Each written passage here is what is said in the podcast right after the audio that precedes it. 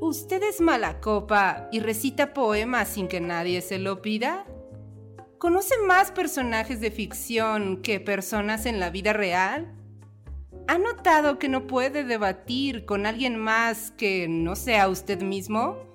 Entonces, escúchenos. Entrevistas, tertulia, lúpulo y mucho más en Mundo Lupular. Aviso. Las opiniones, argumentos y tonterías vertidas en este podcast no son la verdad absoluta y pueden estar influenciadas por el alcohol. Si tienes una opinión diferente, publica un podcast.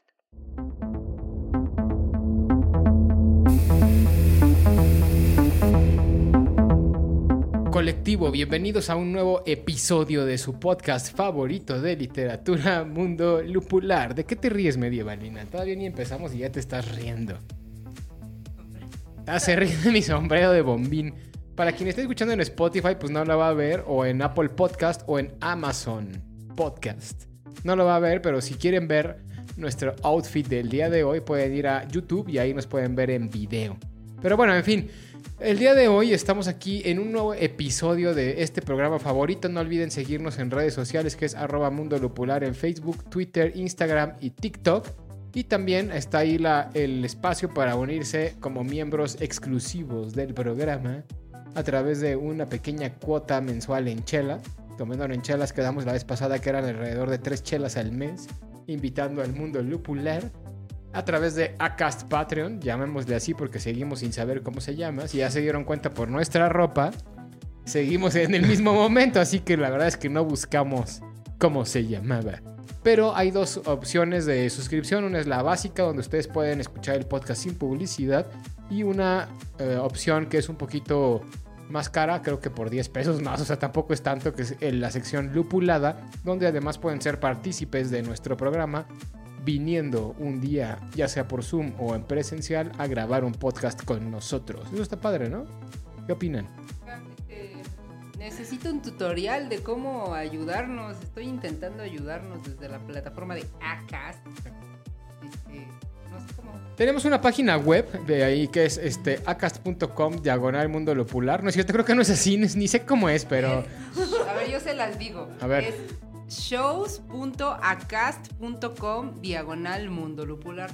Esa es nuestra página web. Ah, pues así, ¿quién se va a acordar? Ahí ustedes pueden encontrar todos nuestros episodios y además, este, Ah, ya vi cómo. ver nuestras caras. ¿Qué, qué es lo que quieres ver? Ya vi cómo. Se van. Es que estoy haciéndole un tutorial a nuestro querido colectivo de cómo pueden darnos su- todo su dinero.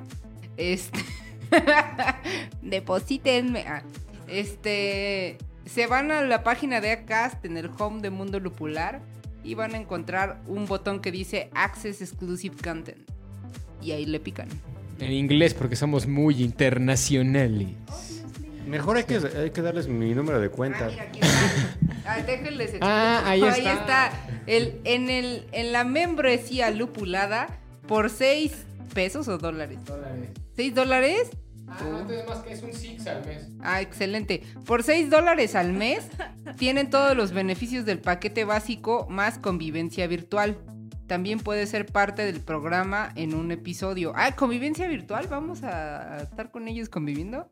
Padre. El básico, 4 dólares. Eh, puedes tener acceso anticipado a los episodios y apoyar al colectivo. Y se eliminan los anuncios. Pues estaba jodido. Soy, soy pésimo publicitando nuestras.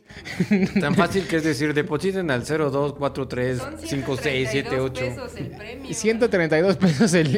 el-. Ah, porque ahora ya somos Plus. Es, es Mundo Lupular Plus. Sí. Por 132 pesos. A ver, ¿qué es aquello que en lo que gastan 132 pesos y que es inservible para sus vidas y que pueden dárnoslo a nosotros? Un café de Starbucks, por ejemplo. Eh, eso Cualquier cuesta. otro podcast al que estén apoyando. Exacto. Este. Que les van a dar exactamente lo mismo que nosotros. O sea, nada. ¿No? Pero bueno, en fin. Ese es, ese es el. Esta fue nuestra antipublicidad. Exacto. Continuemos. Creo que no vamos. Si de por sí no íbamos a lograr tener a nadie, ahora menos tendremos a nadie. Pueden pagar a través de PayPal y, en fin, otras serie de plataformas de manera segura a través de la plataforma de Acast Podcast. En fin, pues muy bien. Pues ya, ya, ni, sé- ya ni sé si presentarlos o no, porque ya todo el mundo habló, pero está con nosotros el día de hoy el Cachuchas. Que ahora sí está haciéndole honor a su nombre, trae una cachucha puesta el día de hoy. De mis queridos diablos. De los diablos rojos del México. A los que apoyo desde la Verna. Sí, exacto. También podríamos usar el dinero que nos den para, Para mejores comprar lugares. A la verna. Ajá, exacto. Para comprar boletos para ir a ver a los diablos a un lugar más decente. También está Tuca. Hola colectivo, muchas, muchas, muchas gracias por escuchar un día más a estos borrachos.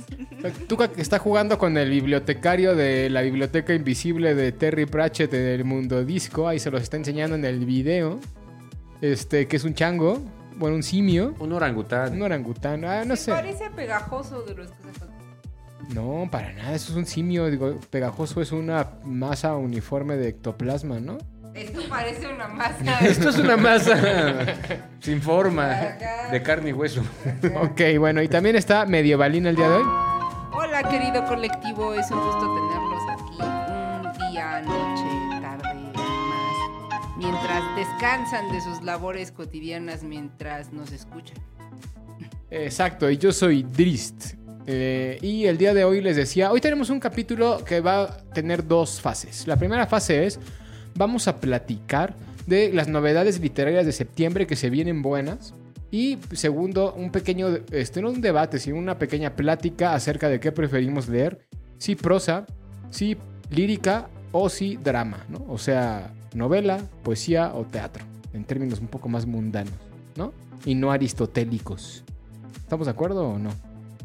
Eso es lo que va a tratar el día de hoy. Pero antes de pasar a nuestra primera sección, yo les tengo una pregunta para picar el hielo.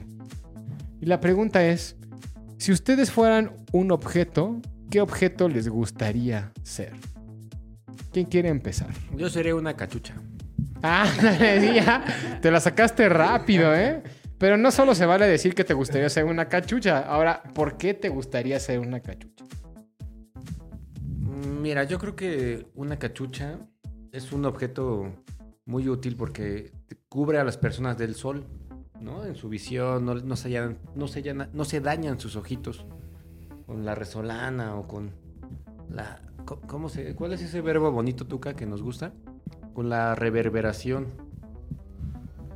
¿Reverberar? Reverberar. Ok. Como estoy en contra de la reverberación, ¿Qué es la reverberación? y qué es a la ver. Medievalina, busca, busca en internet qué es reverberar. Se supone que es el... el Deja Oye, que lo busque, Siri. ¿qué es la reverberación? Pero que lo diga, ¿no habla Siri? No, ¿por qué no lo dices, Siri? No manches. No entendió nada de lo que le estaba preguntando Medievalina, pero bueno. A ver, no me voy a quedar con la duda. Reverberación Ah, mira, es... es un fenómeno acústico de reversión que se produce cuando una fuerte onda... A ver, no, pero espera. ¿Sí es lo mismo? No, es con V. Ahí está. ¿O dos V? Gracias por participar. ¿Por qué estamos hablando de la reverberación? ¿Alguien se acuerda? Por la cachucha.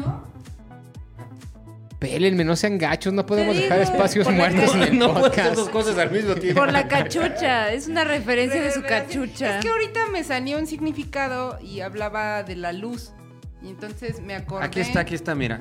Reverberar. En su primera acepción, reflejarse la luz en la superficie de un cuerpo brillante, en especial cuando se descompone en reflejos brillantes. Por ejemplo, la luz reverbera sobre, las, sobre los paredones encalados a uno y otro lado de la calle. Y las cachuchas ayudan para no sufrir la reverberación. Esto me recordó a los verbos esos que nuestro querido Trist conoce muy bien, de simbolismo fonológico, que son como un significado más allá de solo brillar.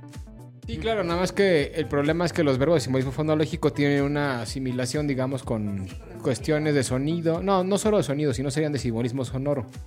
Este fonológico hace referencia a brillos, a, a sonido, en fin, además. que cuando, que es la- cuando un- en un cuerpo se refleja la luz, pero cuando de esa luz... No te escuchas sale- porque no tienes el micrófono en la boca. Pero te estoy diciendo a ti porque te lo estás robando.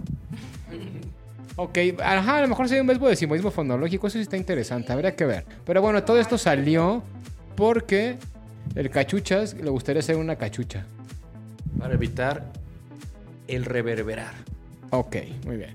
¿Tú, Katy, qué, te- qué objeto te gustaría hacer si fueras un objeto? A mí me gustaría hacer una almohada para descansar todo el día. es que tienes sueño ya. Ok. Algo así. Una almohada soñare, ¿no? ¿O de cuál? o de cuál? No, no, no quiero hacer publicidad, no quiero eh, decir las preferencias de las marcas que me gustan, pero empieza con L y termina con A, la almohada que me gusta dormir. Eso también me gusta a mí. Digamos, dejémoslo en almohadas Ah, de memory es. foam, es decir, de hula espuma con memoria. Sea lo que eso signifique. Oye, ¿qué, qué término tan snob, no? ¿A poco Tan- tienes una almohada L-U-N-A, Tuca? W. Ah, Es W. cañón. Es luna. Ajá. Ajá, es W. ¿A poco en serio? Sí, te lo juro. ¿Y tienes una? Sí, claro, y me ¿Me encanta. la prestas? ¿Y es, ori- ¿Y es original o es pirata? Obviamente original. Porque tenía una soñar es pirata, ¿no? También. El que me la vendió dijo que era original. Dijo, es original, carnal. Y- Ah, es original, carnal. Y yo, yo que soy un hombre que en principio no debe dudar de nadie más, no tengo por qué dudar de la palabra de otro hombre. Le creí. Acaba no de- era original, amigos. Es más, hay un truco para saber que algo no es original. Que el que te lo vende te diga, es original. ya no es original. Muy cierto. Pues bueno, Tuca le gustaría hacer una armada L-U-W-N-A o algo así, ¿no? Tú, medievalina, ¿qué objeto te gustaría hacer? Yo quisiera hacer una copa de vino. ¿Con Oigan, vino o sin vino? Yo creo que con vino, ¿no? Este, porque estaría padre eso de estar en los mejores momentos, este, en las fiestas exquisitas de la gente que vende, que, que bebe vino en copas de vino. Oye, medievalina, pero bueno, supongo que tú no notarás el cambio porque tanto en la vida medieval como siendo una copa de cristal, las expectativas son muy cortas, ¿no? Quiero hacer una copa de vino del Waldos de plástico. Para nunca morir. Ok. Muy bien. Y a mí me gustaría hacer una piedra con ojos. Ay, como el señor que vendía las piedras con ojos. Medievalina, tienes que hablar al micrófono. Te lo tienes allá. Como el señor que, que vendía las piedras con ojos. Se hizo millonario. O, o sea, tú serías eh, eso por lo que un señor se hizo millonario. Sí, porque no sé si ¿Cómo no- se han puesto a pensar en eso, pero no hay nada mejor que una piedra con ojos. ¿Nunca han visto una? Nosotros tenemos una piedra. Les vamos a contar la increíble historia de la mítica piedra con ojos de esta familia. En esta familia tenemos una piedra con ojos diminuta que aparece cada vez que, no sé, aparece cada vez que hacemos, movemos libros o algo así. Pero lo increíble es que aparece siempre en un lugar distinto. Nunca la encontramos en el mismo lugar donde la vimos la última vez. Y es una piedra así chiquitita con ojos. Algún día la voy a buscar y la voy a resguardar. Aunque seguramente se moverá y irá a otro lado. Sí, eso es cierto, ¿eh? O sea, hay una piedra con ojos que hace como 13 años, ya no sé ni cuántos, que nunca sabemos dónde está, pero siempre que estamos cambiando una casa, un una cuarto de lugar o algo, siempre aparece. Eso es algo místico. Sí, es chiquitita. ¿Y qué, cómo tiene los ojos? Son, son como, como ojitos de estos de los que se pegan.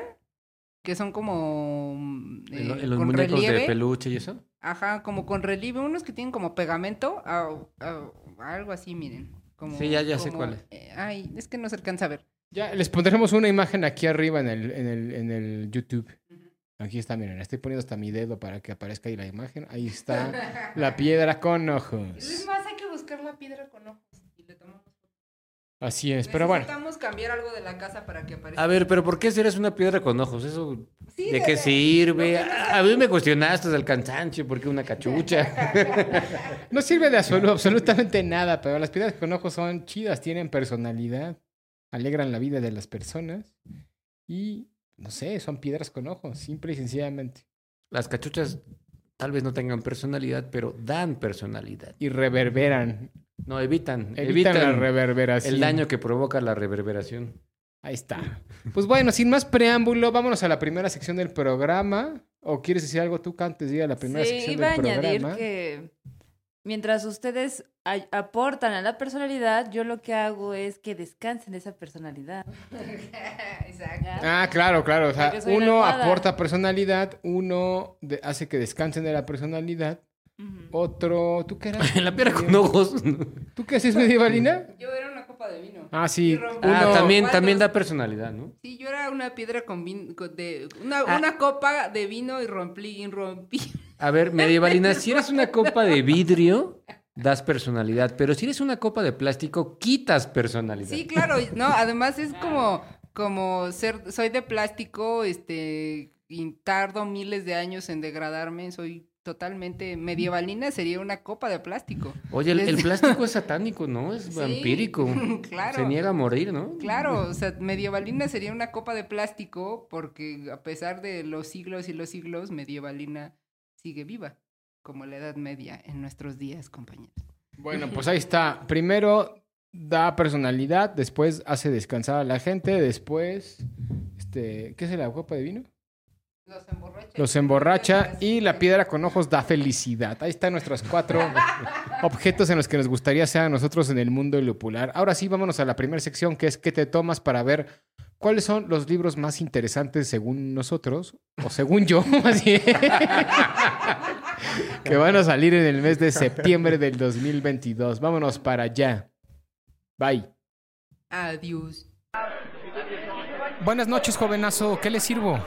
A mí lo de siempre, jefe. ¿Y tú qué te tomas? Pues estamos aquí en la sección ¿Qué te tomas? Y vamos a platicar, a ver qué les parecen de los libros más novedosos. Bueno, no más novedosos, sino lo que más nos gustan que van a salir en septiembre del 2022. El primero es de un escritor español que se llama Ildefonso Falcones. ¿Alguien ha oído hablar de él? Quizás sea más famoso porque es el escritor de una novela célebre que se llama La Catedral del Mar, que después también fue una, Ah. Una serie de Netflix que narra la construcción de la Catedral de Santa María del Mar en Barcelona. Es un escritor de novela histórica, tipo Ken Follett, por ejemplo, tipo este, de ese tipo de narradores que hacen novelas grandes que son basadas en un hecho histórico y que además meten algo de ficción. La verdad es que esas novelas son interesantísimas. Esta novela va a estar editada por Grijalbo. Va- va- no sale en septiembre, ya salió para cuando salga este programa. Sale el 30 de agosto, o sea, en unos pocos días de cuando lo grabamos, no de cuando salió. Este, y es una novela que se llama Esclava de la Libertad. ¿De qué trata? Pues bueno, es una historia. Pongan atención para que den su opinión. Narra la apasionada, apasionada lucha por la libertad de dos mujeres negras en épocas distintas: la Cuba esclavista colonial y la España del siglo XXI. ¿Ok? Es una novela sobre dos mujeres que combatieron, cada una con sus propias armas, el racismo y la injusticia escrita por el escritor español más importante de nuestro tiempo. Un homenaje al papel de las mujeres en su lucha por la libertad y por la justicia. ¿Qué opinan? ¿Les interesa? O sea, es una novela de racismo, dos mujeres de raza negra, una que vivió en Cuba mediante la colonia y una que vive en España en el siglo XXI, o sea, una época actual. ¿Les, les llamaría la atención o no? Pues sí, dentro del tema suena bien, ¿no? Habrá que ver cómo, cómo lo narra y cómo lo hace, que no dudo que lo haga bien por el nivel de escritor que es, ¿no? Pero sí, de entrada sí suena interesante. Ya se fue. No, oigan, este, ahorita con, con lo que dijo, este, de una mujer negra del siglo XXI, me, me acordé de la novela que hace poco acabamos de reseñar, ¿no? Sí, la de, la Sí, de reunión. Sí, que también justamente hablaba de eso, ¿no? Eh, La categorización, ¿no? Que, que todavía está muy marcada dentro de la cultura occidental hacia Ajá. estas personas. Pero bueno, este, esa es la primera recomendación. Bueno, no recomendación, esa es la primera novedad literaria. De Alfonso Falcones ya tenía algunos años sin sacar novela y la verdad es que yo hace poco, de hecho, me estaba preguntando que cuándo iba a sacar una nueva. Esta me llama la atención, pero tampoco tanto. Pero pues a ver, a ver qué tal está.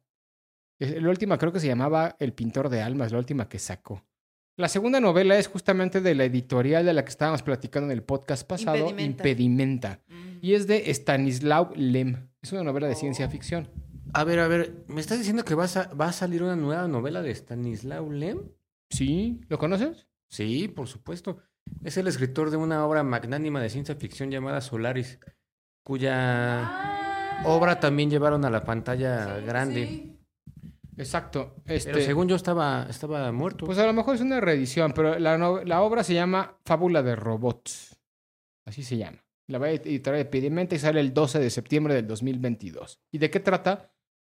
Seres con circuitos, princesas autómatas, ladrones de guante eléctrico, sabios muy sabios, ojo, bestias de silicio y reyes del algoritmo.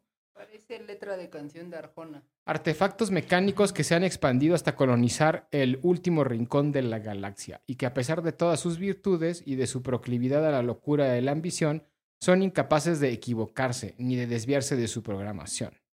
Fábulas de Robots es uno de los títulos más míticos del maestro polaco Stanislaw Lem, un- una brillante antología de mitos y leyendas cibernéticas que fluctúan de lo profundo a lo surrealista y de lo filosófico a lo humorístico, en las que el hombre es el verdadero rival a batir. Pues ese, ese sí lo compraría, ¿eh? Digo, sí, ya revisé aquí en el bendito internet que sí él falleció en el 2006. Por lo que entendí de lo que describes, Dritz, es una antología entonces.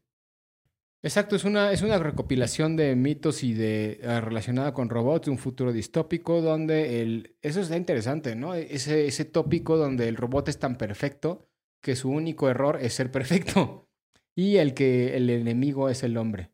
Pues es una novela de ciencia ficción, es una obra de ciencia ficción, me parece que puede estar bastante interesante. Me imagino que es una reedición de Impedimenta, pero pues vale la pena también echarle una ojeada, sobre todo para los fanáticos de la ciencia ficción. Sí, ¿No yo también parece? lo compraría. La verdad es que sí, ¿no? Hay que comprarlo. Ah, ¿Y si lo leemos? Claro. Muy bien. Otro. Esta novela me llama bastantísimo la atención. A ver qué opinan ustedes. Es uno de, mis escritores favoritos franceses de la actualidad, es David Fuenquinos. David Fuenquinos a mí me gusta porque es un escritor que tiene novelas muy originales. Les pongo un par de ejemplos. La última novela antes de esta era una novela donde se llama La familia Martin y lo que hizo fue este entrevistar a la gente más ordinaria del mundo e intentar hacer una novela con una vida de una familia ordinaria. Y le llama La familia Martin. Y entonces es una novela que trata de todo y a la vez de nada, porque es una familia común y corriente. La, el tópico me parece bastante interesante. Tiene otra, por ejemplo, que se llama La Biblioteca de los Libros Rechazados, donde el tópico principal es una biblioteca donde se guardan puros libros de que nunca se publicaron y que siempre y que la condición para estar ahí es que hayan sido rechazados por alguna editorial. Otro, ¿no? Otra novela donde eh, es un guardia de seguridad que se dedica a cuidar un cuadro de Modigliani en uno de los museos. En fin, siempre tiene novelas, siempre tiene historias así como con historias realmente, pues fuera de lo normal, ¿no? Y fíjense esta, se llama Número 2. Este, y está por Alfaguara y sale el 22 de septiembre. Y chequen de qué trata. En el 1999, muchos jóvenes pasaron por las audiciones para interpretar a Harry Potter. Entre los dos candidatos que llegaban hasta el final, Daniel Radcliffe, que ya mundo conoce, fue el elegido para ser Harry Potter, según la directora del casting, por tener algo extra. Al leer estas declaraciones, David Fuenquinos empatizó de inmediato con el chico que no tenía ese toque extra, o sea, el número 2. Esta novela narra su historia. Y es la vida de Martin Hill, un chico con padres divorciados y gafas negras y redondas, como Harry Potter, ¿no? Que da un vuelco, su vida da un vuelco cuando acude por azar a la productora londoniense donde trabajaba su padre y por ahí andaba David Heyman, que- fue que estaba inmerso en la búsqueda del actor que encarnara al pequeño mago.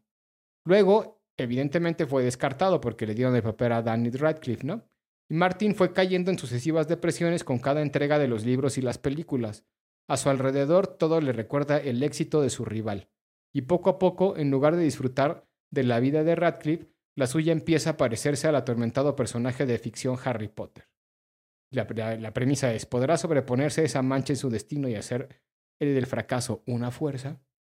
¿Les llama la atención o no? A mí me Está- llama bastante. ¿eh? interesante, porque fíjate, como dice la descripción, ¿no? Este segundo lugar terminó pareciéndose más al personaje de Ron que el que, el que lo actuó.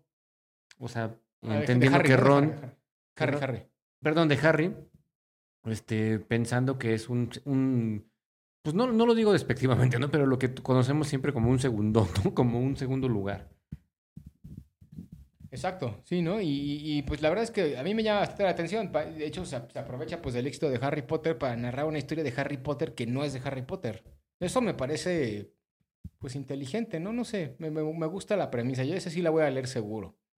Sí, suena bien, suena bien. ¿A ustedes qué les Yo creo que ¿Tú, Carmen, eh, el anterior, el Stanislaw Lem y este, valdría la pena, este, si se puede leerlos para el podcast también, para compartirlos con el colectivo inconsciente.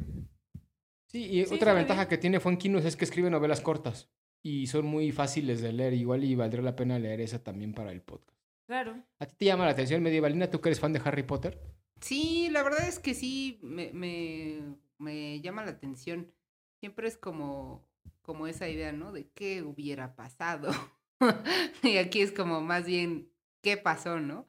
Exacto, pero como dice el Cachuchas, es, es, la, eh, es la vida de Harry Potter en la vida real. ¿no? Exacto. O sea, lo que pasó con el segundo. Mientras que Danny Radcliffe se la pasaba en lo, ahora sí que en los laureles y en los focos y en los reflectores, había un tipo que pudo haber sido Harry Potter que te está viviendo literalmente la vida de Harry Que Potter. está viviendo debajo de las escaleras de, la- de casa sus tíos, escaleras. Deprimido. deprimido. Que de hecho esto me, esto que, esto de lo que pudo haber sido, me hizo recordar que hay una teoría en Harry Potter, justamente, donde dicen que, pues, se supone que Harry Potter era el elegido para des- destruir a Voldemort y la maldad y no sé qué. Y este, otro de los personajes que cumplía con todas las, este, digamos que cosas que dictaba la profecía, era Neville Longbottom. De hecho, Neville tenía todo para ser el elegido y por eso también estaban como fueron tras sus papás y sus papás terminaron en no me acuerdo qué manicomio y tuvo que vivir con su con su abuela. Pero eso me hizo recordar también el Pero, ese, pero Neville no tenía ese, ese, esa cosa extra. No, él no tenía esa... Ajá, de hecho, lo que mucha gente dice, ¿por qué no fue Neville? Fue porque simplemente J.K. Rowling no quiso que fuera Neville. Pero Neville pudo haber sido también el elegido. Porque no tenía ese algo extra. Exacto. Que sí tenía Rani Radcliffe y, eh, para el Harry personaje Potter, principal y Harry Potter para el personaje de ficción, ¿no? Exacto. Bueno, y adivinen quién saca una novela este año. Stephen King. Raramente, ¿no? Exacto, Stephen King. Va a sacar una obra que se llama Cuento de Hadas y se publica por Plaza y Janes el 22 de septiembre. ¿Y de qué Órale. trata? Ya salió, ¿no? No, 22 de septiembre. Ah, sí. Charlie Reed parece un estudiante de instituto normal, pero carga con un peso sobre sus hombros. Cuando él solo tenía 10 años, su madre fue víctima de un atropello, o sea, se murió, supongo, y la pena empujó a su padre a la bebida. Aunque era demasiado joven, Charlie tuvo que aprender a cuidarse solo y también a cuidar a su papá. Ahora, con 17 años, Charlie encuentra a dos amigos, una perra llamada Radar y a Howard Bowditch, su anciano dueño. El señor Bowditch es un herm- hermético que vive en una, un ermitaño, perdón, que vive en una colina enorme, en una casa enorme que tiene un cobertizo cerrado a cal y canto en el patio trasero. A veces de ese cobertizo salen sonidos extraños, dice, ¿no? Mientras Charlie se encarga de hacer recados para el señor, el perro Radar y él se hacen amigos inseparables. Cuando el anciano fallece, le deja al chico una cinta de cassette que contiene una historia increíble y el gran secreto que el señor Bowditch ha guardado durante toda su vida. Dentro del, cobertizo existe un portal que conduce a otro mundo. Esa es la premisa de la novela Cuento de Hadas. Esa es la premisa de mi infancia. Mis hermanos siempre me molestaban diciéndome que había un portal al otro mundo en la alacena de la cocina. Oye, Yo creo que esta historia me la robó Stephen King. ¿sabes a quién también me recuerda un montón? Al cuento de Borges, el Aleph. Ah, el Aleph, en sí. que también baja al sótano y se encuentra este, una esfera de 3 centímetros de diámetro en la que puede ver todo el universo, ¿no? Y, y ahí puede ver el presente, el futuro y el pasado convergiendo de una manera perfecta y, y casi como si fuera lineal. Como no. interestelar también. Lo que pasa es que suena la reseña de cualquier cosa, ¿no? Es como una, como una, una reseña genérica, ¿no? Alguien normal que le pasa algo extraordinario, un sótano, salen ruidos extraños. Ajá. No, me parece que hasta un capítulo de Cuentos de Ultratumba o de... Sí. ¿Cómo se llama la otra serie de terror? Este. Eh, Quiere. No, era algo de un cuento, ¿no? ¿Quieres que te cuente algo? de- Ándale, algo así. Bueno, algo Cuentos así. de Ultratumba es el más famoso, ¿no? Sí, me- a mí me parece así como una reseña muy... que podría hablar de casi cualquier libro, ¿no? Sí, O sea, o sea, digamos, la reseña, por ejemplo, del libro de, este, de Fonquinos, pues sí es muy singular. Sí, claro, o sea, plantea una historia original, ¿no? O sea, no creo que a mucha gente se le hubiera ocurrido hacer una obra del segundo, el segundo, el perdedor de la, del casting de Harry Potter. De hecho, si, si es que fue, y seguramente sí fue contactado este actor para eh, escribir este libro, pues es como una segunda oportunidad, ¿no? Como, bueno, ya no fui el primero en Harry Potter, pero voy a ser el personaje principal de, de David Fonquinos, ¿no? Exacto. Y esta sí es cierto. Qué gran este, complacencia. Me siento honrado. Es cierto, y esta es una historia pues más este, común, o sea, el, el- el misterio de a- algo, algo sorprendente que está oculto, ¿no? Este, un niño que se hace amigo de un viejito Es como, y ese tipo de, de arquetipos. Es como cuando Leonardo DiCaprio cuenta que pudo haber sido Spider-Man y tenido el, el- el papel de... Ay, ¿cómo se llama? Tobey Maguire. Pues de Peter Parker. Ajá, de Peter Parker, Las exactamente. películas de Leon- Sam Raimi. Ajá, exacto. Leonardo DiCaprio está como ese niño que no pudo haber, haber sido Harry Potter. Claro. Oigan, lo que yo creo que hace Stephen King es que todos los, o sea, él recolecta todo el pensamiento del colectivo inconsciente, así como que sus, sus miedos más profundos, sus, sus sí, los, los más arquetípicos. Y entonces él los sintetiza y los hace novela. No, pues es que entonces ahora por eso es prolífero, ¿no? En, en el, en el arte de hacer libros cada año, dos, dos libros. ¿Sabes a quién también pensé que ibas a decir? ¿A quién? A esta Ameline Norton, que también es prolífera. Ah, que yo creo ¿Se que debe sacar una que- novela este año, ¿no? ¿Se acuerdan que hace, hace- ella escribe cuatro novelas y solo con una se queda? Y esa es la que se publica y, y todo el rollo. Ya está buscando a ver si no publicar. Ando buscando a ver si no ha sacado una novela en la actualidad. En el 2021, no, a ver, espera. Esta señora lo que hizo fue bibliografía. Nada. Sí, es que dice, ah, es que no sé, todo viene en francés y la verdad es que ya. Pero a lo mejor no ha, no ha publicado en el 2022 su novela, pero seguramente ya ha tirado por lo menos dos. Lo que pasa es que, miren, la última novela publicada en español fue en el 19, que fue la de Sed. Bueno, en, en el caso de, España, en el español, en anagrama la publicó en el 2022, pero la novela es del 19. Luego, pro- este, en el 20, publicó otra que se llamaba. Puta, bueno, voy, aquí voy a. No, no sé, se llama Aerostats, pero esa no ha sido traducida al español. Y luego en el 2021 publicó una que se llama Premier Sang, que me imagino que es Primera Sangre, que ganó un premio en Francia, pero tampoco ha sido traducida al español. Entonces sí ha publicado una novela al año, el problema es que no todas las novelas que publica son traducidas al, al español. Claro, claro. Sí, yo, yo desconfío mucho de los escritores tan prolíferos, la verdad, ¿eh? Pero bueno, no sé, se me hace muy extraño que una persona escriba tanto. Ya se me hace más bien como una especie de adicción. Pues bueno, y ahí está. Y ese, y ¿Tienes la- otro? Tengo un último, eh, rápido. De hecho, yo estaba hablando de, ese, de esa autora la vez pasada cuando hablábamos de los libros mainstream que decimos Meg. Este, Tamsin Muir, esta autora de, de fantasía de que está Ah, en- que no te gusta, ¿no? que no me encanta tanto que sí, que ahorita es muy mainstream, va a sacar Nona la novena, que es creo que la tercera parte de la trilogía, que empieza con Gideon la novena, que fue la novela, además de que fue creo que su primera novela, le dio un éxito así rotundo dentro del mundo de la fantasía. Y pues bueno, es una novela que dice, su ciudad está bajo asedio, han vuelto los zombies, pero Nona solo quiere una fiesta de cumpleaños. Nona es como los demás en muchos sentidos, vive con su familia, trabaja en la escuela y le encanta pasear por la playa y conocer perros. Pero en realidad, Nona no es como los demás. Hace seis meses despertó en el cuerpo de una desconocida y teme verse obligada a devolverlo. La ciudad se cae a pedazos. Una esfera azul y monstruosa flota en el horizonte, lista para destruir el planeta. Los efectivos de sangre, sangre del Edén han rodeado las últimas instalaciones del séquito y esperan que el emperador, imperecedero, venga a buscar a los suyos. Los líderes del grupo terrorista quieren convertir a Nona en el arma que la salve de las nueve casas. Nona preferiría llevar una vida normal con la gente que quiere, pero Pirma y Camila y Palámedes, pero es consciente de que nada dura para siempre. Y todas las noches Nona sueña con una mujer con una calavera pintada en el rostro. Eso Mm. dice. Evidentemente, pues no estamos en el mundo del planeta Tierra, ¿no? Estamos en el universo ficticio que se creó a través de la novela de Gideon la novena y que, bueno, da, este, ¿cómo se llama? Da pauta a toda esta trilogía y esta cosmovisión y, eh, de que, genera Tamsin Muir en, el, en su obra de fantasía, ¿no? Este, lo, interesante de Tamsin Muir es que es una escritora pues muy joven, hay tener, no sé cuántos años tenga, pero hay tener como 24, 25 años apenas y ya es una autora mainstream dentro de la fantasía. Eso también creo que no es tan, pues tan sencillo de lograr, ¿no? Dejen, busco cuánto... Di algo, cachuchas, o tú, Tuca, o tú, medievalina, en lo que busco cuántos años tiene.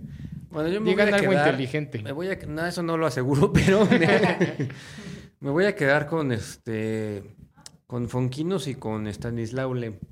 De esas cuatro reseñas que tienes. ¿Tú qué piensas, Medievalina? ¿Te, se te, ¿Te llama la atención el último, la última reseña?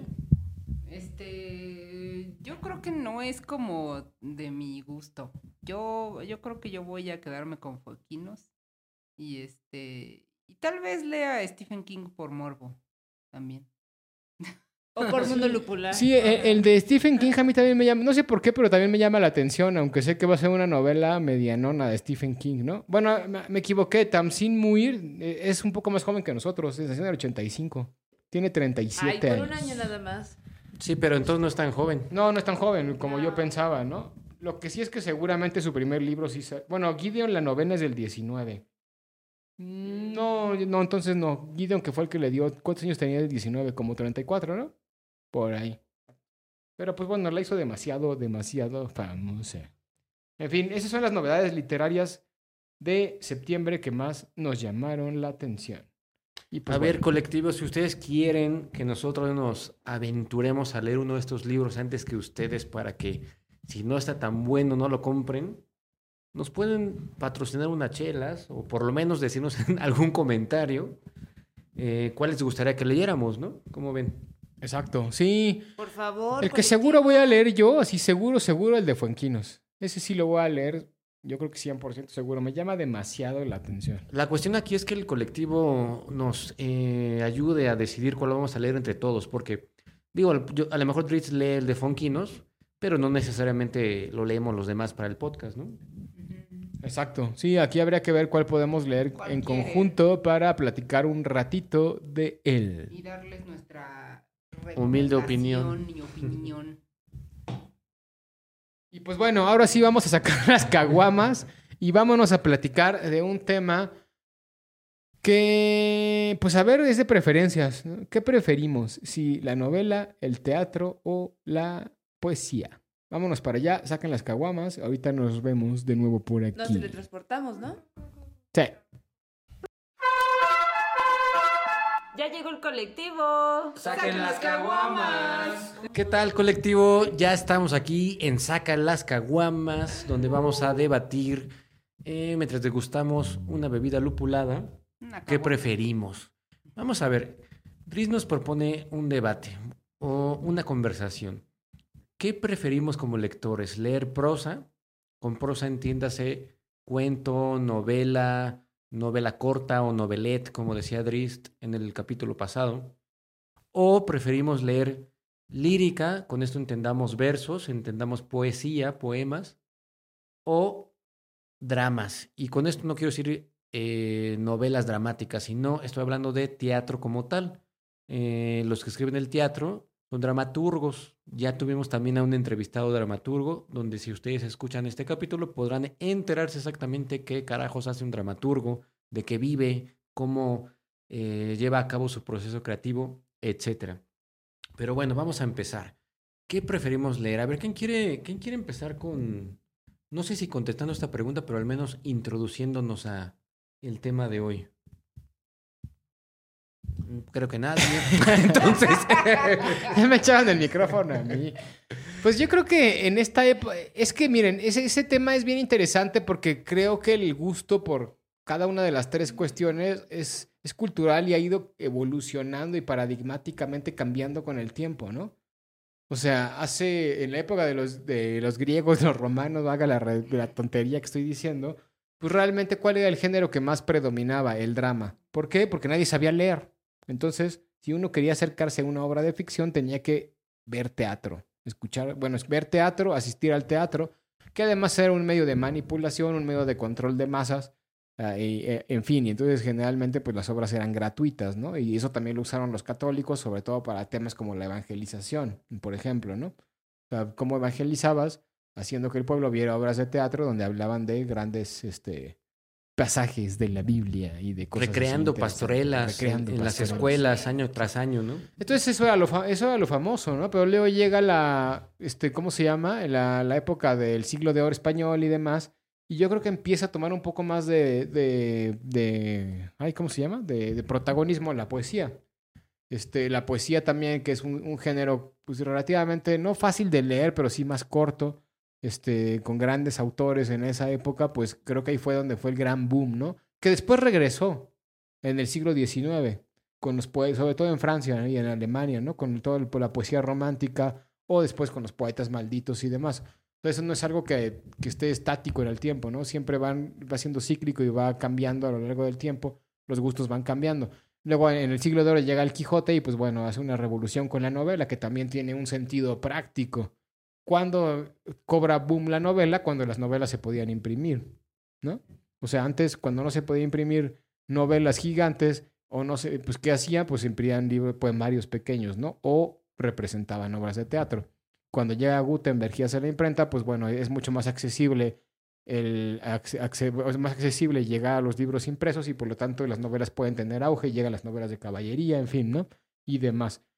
Y pues y ha sido, les digo, ha sido cíclico y hoy en día yo creo que no está tan difícil. Yo la verdad es que el género que menos se debe de, leer actualmente es el drama. ¿Estamos de acuerdo o no? O sea, nadie lee drama hoy en día, salvo que te dediques a eso.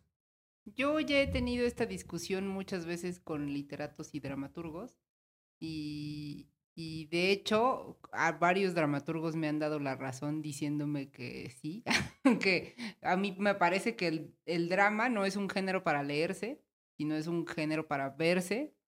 Eh, creo que em, actualmente eso de leer el drama está más guardado como a lo académico, no tanto como a la gente, o sea, en general que digas, ay, me voy a aventar a leer este, no sé. Pero, por ejemplo, yo estoy semi de acuerdo, porque, por ejemplo, todo el teatro del absurdo, por ejemplo, Godot, yo creo que sí es un teatro que está hecho para leerse, ¿no? Samuel Beckett o Jean Genet, ¿no? Eh, Con las obras como El Balcón, por ejemplo. Ese es un teatro que sí, efectivamente, creo que se puede representar, pero que tiene tanta carga simbólica que, que sí está hecho para leerse también. No sé qué opinen. Sí, concuerdo. También le sumaría ahí todo el teatro de, de Camus y de Sartre. Exacto, todo el teatro Este, pero existencialista. también tiene razón medievalina, ¿no? O sea, también hay un teatro que sí está hecho para verse. Aquí la cuestión es que si en algún momento dado fue caro comprar libros, porque las editoriales no tenían la capacidad de eh, reproducir tantos ejemplares como hoy en día, ahora es al revés. Ahora ver teatro en realidad es muy caro. Entonces yo coincido que hay teatro que está hecho para verse, pero las posibilidades de ver todas las obras, pues es complicado, ¿no? Pensemos que para hacer una obra de teatro se involucran muchísimas personas y cada una de ellas debería de cobrar o cobra alguna cantidad de dinero. En cambio, compras un libro y pues pagas, no sé, una cantidad y ya, ya le pagaste a la editorial que se, que, que se queda con el 60%. A O lo ves en YouTube. Este, y, con el, y el otro 40% se divide en gastos y le llega a tocar, no sé, un 5%, un 2% al escritor, pero es suficiente. Entonces, eh, pero bueno, centrándonos en, el, en lo de hoy, ¿no? Vamos a pensarlo. Hoy como una persona lectora, eh, ya seas un gran lector o, no tan, o un mediano lector o un lector novicio, no importa, ¿qué prefieres leer? ¿O qué te gusta más? Yo, leo de todo, eh, pero leo menos teatro porque considero que ya tampoco se está publicando tanto teatro. Claro, porque no vende. Pues porque no vende exactamente, también puede ser por ello. Y porque creo que sí es de estos tres el género más incómodo de leer. Eh, y cuando digo incómodo me refiero a la praxis, ¿no? O sea, no quiero decir que una, droga- una obra dramática no sea buena o que sea incómoda, sino que estar eh, concentrándote en que todo es diálogo y tener que imaginarte gran parte de lo que es la escena, llega a ser cansado. Eh, en cambio, por ejemplo, la poesía podría llegar a ser muy fácil de leer porque también es muy complicado de entender. Entonces, como es tan complicado de entender, a veces creemos que entendimos y no entendimos nada, pero al menos nos vamos con la sensación de que sí entendimos. En, en la novela, en lo que es la prosa, creo que está en medio de los dos. Es una, una, este, una técnica de expresión eh, escrita que pudiera ser complicada o no, dependiendo del autor. Creo que es la que está más a la mano, que es la más abundante hoy por hoy. Creo que es la más sencilla también de escribir, porque la poesía a mí se me hace dificilísima de escribir, aunque puedes, puede ser más fácil eh, o podría ser más sencillo que tú fueras un charlatán de poesía a que fueras un charlatán de prosa, por ejemplo. O sea, si tú no escribes bien prosa, se nota y no hay nada que hacer. Pero digo, puedes poner em emoticones y creer que eso es, y decir que eso es un poema y te ganas del Fonca, ¿no? Como también Sí. ya es un chiste local que hemos hecho aquí varias veces. Pero, por ejemplo, en el, en el teatro, pues también hay que, hay que saber lo que se está haciendo. Sería difícil que pudieras engañar a una persona sobre la calidad de tu obra. En ese sentido, yo prefiero, a mí, lo que yo más hago, eh, y, y también prefiero, la verdad, es leer prosa. Ah, Ahí voy a terminar el comentario. No, yo me quedo con prosa y te les digo por qué.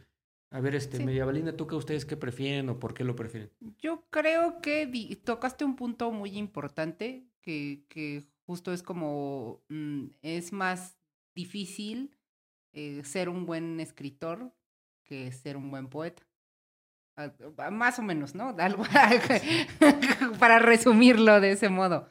Y creo que en parte sí tienes razón, pero también depende mucho del lector, porque obviamente, ¿cuántas veces no encontramos este fragmentos poéticos en la red y emojis y este hay un poeta que me choca que se llama Manuel Zavala o no me acuerdo cómo se llama que tiene unos versos este horribles este un- una poesía horrible y está inundado Facebook de todos sus poemas todo el tiempo.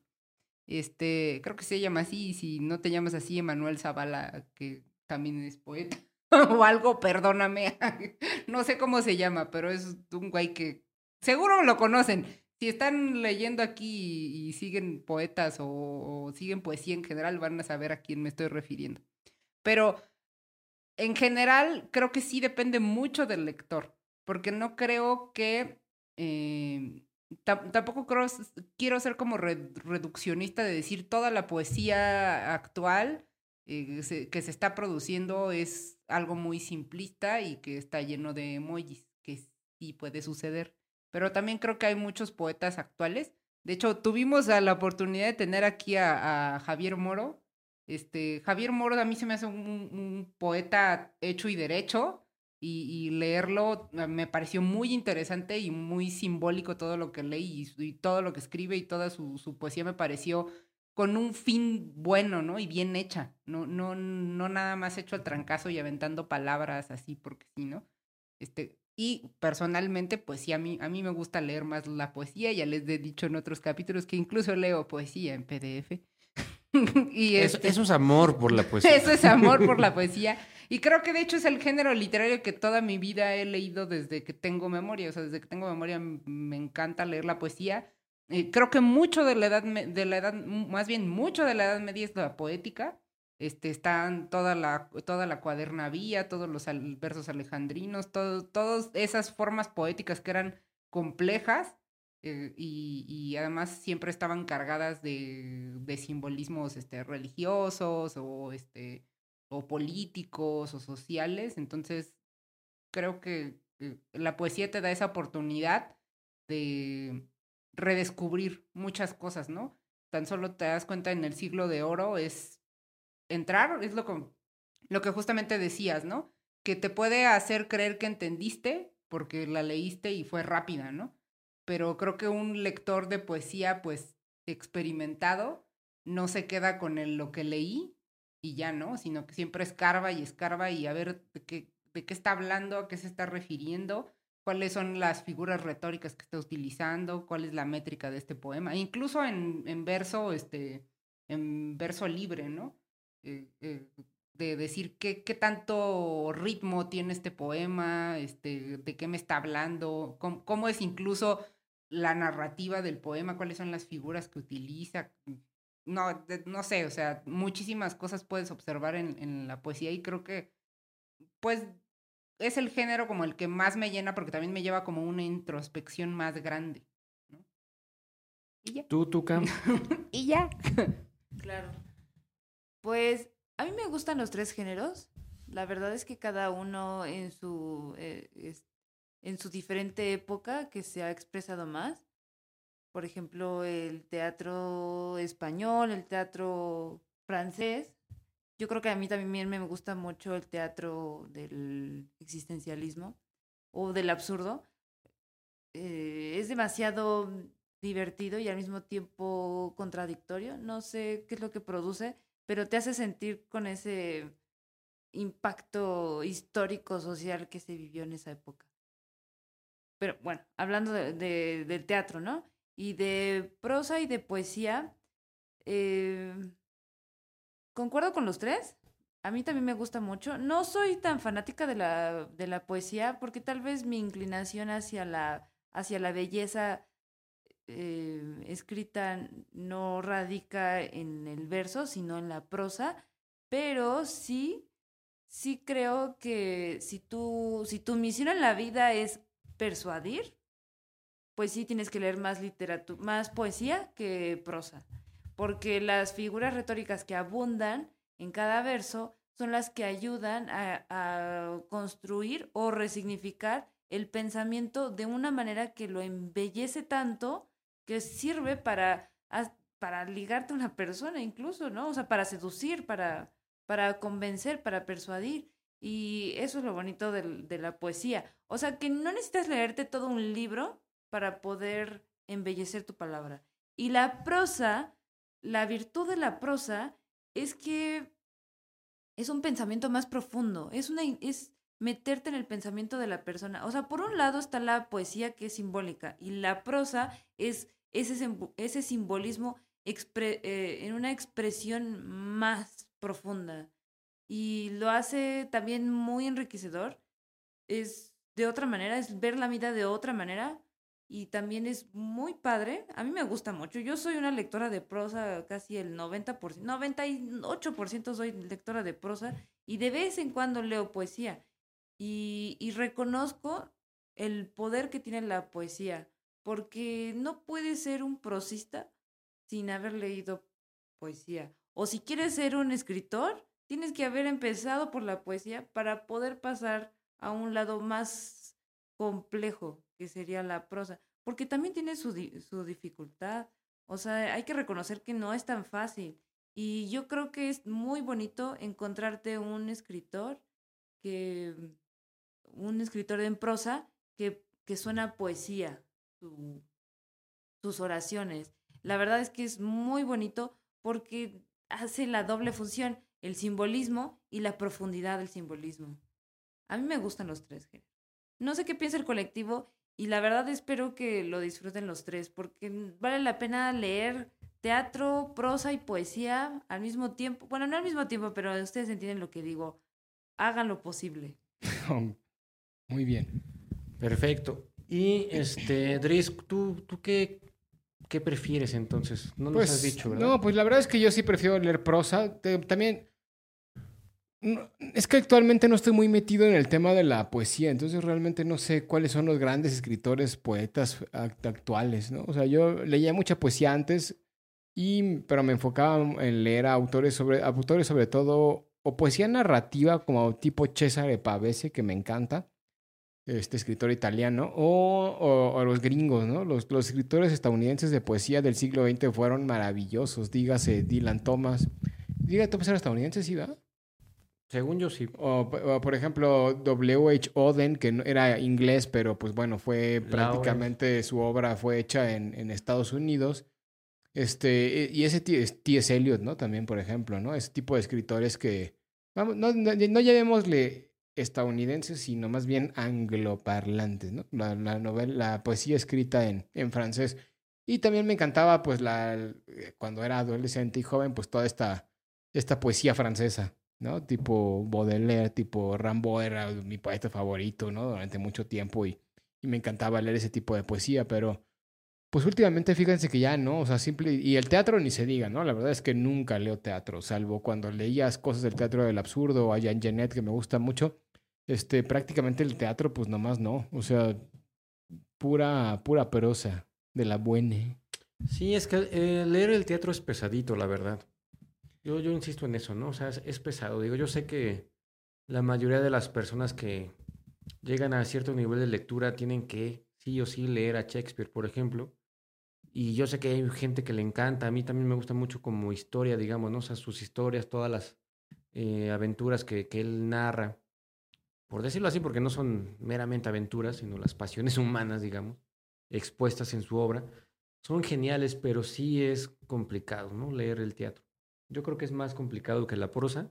Y la poesía, pues, es sencilla, pero tiene la, la trampa de que te puedes ir sin haber entendido nada y creer que estás leyendo algo. Que estás entendiendo todo. Exactamente. Yo también me quedaría con la prosa. Digo, para cerrar, ¿no? Así tajantemente, pues yo también diría, bueno, pues prefiero leer prosa. Aunque amo la poesía, no la leo tanto como quisiera porque yo creo que soy consciente de que no entiendo casi nada de poesía. Es decir, o sea, yo he leído a Rambo, por ejemplo, y me gustó en su momento cuando lo leí, pero ahora no soy tan seguro que lo haya comprendido. Y hasta que alguien te lo explica es cuando entiendes la poesía, ¿no? Ese es el problema. Exactamente.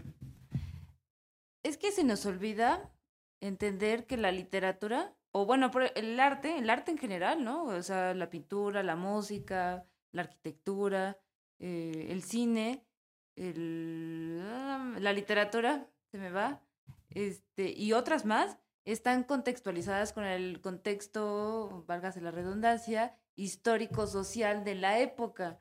Porque no puedes entender un Vicente Huidobro en el siglo XXI si no entiendes de qué época viene y de qué corriente literaria viene. O sea, creo que eso es muy importante para entender el, el escritor, ¿no? Por ejemplo, un Emil Solá vas a decir, ay, súper realista. Bueno, pues sí, pues esa era su intención, ¿no? O un este, Samuel Beckett, eh, eh, de dónde surgió. Entonces yo creo que siempre va de la mano el arte con el contexto histórico que se está viviendo en una época, porque eso es lo que va determinando las, las entrañas de esa historia que se va a contar. Claro, aunque eso pasa en los tres géneros, ¿no? O sea, no hay un género ni tampoco ningún otro tipo de, de, la, de arte, eh, hablando de estas siete, siete bellas artes o, in- o incluso hasta de la fotografía que no está considerada como un arte eh, bello o mayor, pero que bueno, también es parte del arte. Pues sí, eso pasa con todo, ¿no? O sea, no puedes eh, entender una obra si no entiendes su contexto histórico y sobre todo más mientras más tiempo haya pasado, ¿no? Un gran ejemplo de esto es la Biblia, ¿no? Todo el mundo la descontextualiza y todo el mundo interpreta lo que quiere, pero realmente ya nadie entiende nada de lo que se dice ahí, porque la forma de vivir de, esas, de esos personajes no tiene nada que ver Sí, con ya la con lo que con la actualidad, ¿no? Sí, claro, estoy de acuerdo con, contigo, Tuca. Pero ¿con cuál te quedarías? O sea, digo, yo sé que es complicado, sé que es una pregunta difícil, de esas comprometedoras, porque a veces decidir significa, este, pues, exiliar a los otros dos géneros, ¿no? En este caso. Pero ¿con cuál te quedarías, Tuca? Digo, yo me quedo con prosa, Adris, también con prosa. Sí, claro, sí, sí. Medievalina con poesía, según entiendo. Y Tuca, Prosa, totalmente. Soy tres, tres para prosa y uno para poesía. Cero para dramaturgia. Cero para dramaturgia. ¿Qué pasó? Pues bueno, pues ahí está nuestras conclusiones del día de hoy. Vamos a ir cerrando el programa porque ya se extendió creo que demasiado, ¿no? Exactamente. Ya debe estar muy cansados de nosotros el colectivo. Los que llegaron hasta acá ya deben de estar muy cansados. Pues muy bien. ¿Quién quiere despedir el programa hoy? Pues el comentario obligado es que dejen un comentario diciéndonos eh, qué les gusta más a ustedes, si la prosa, la poesía o la dramaturgia. Y también recordarles que nos pueden seguir en nuestras redes sociales como arroba Mundo Lupular en Facebook, Twitter, Instagram, próximamente, y siempre decimos esto y nunca pasa, TikTok. TikTok. También nos pueden seguir eh, o escuchar en YouTube, en Spotify. Yo creo que con eso, ¿no? O sea, ¿para qué quieren más? Apple Podcast y Amazon Podcast. Bueno, Apple Podcast para los que tienen Apple. Y darnos dinerito en Aca- Acast o Acast. ¿Cómo se pronunciará? Acast. Y también se pueden caer con una lana ahí, ¿no? En ese. Para más información, enlace en la descripción. Exactamente. Precio inbox. Pues, Pues vámonos. colectivo inconsciente. y Muchísimas gracias por estar con nosotros una vez más. Los queremos mucho. Saludos. Bye. Ay. Se lo lavan.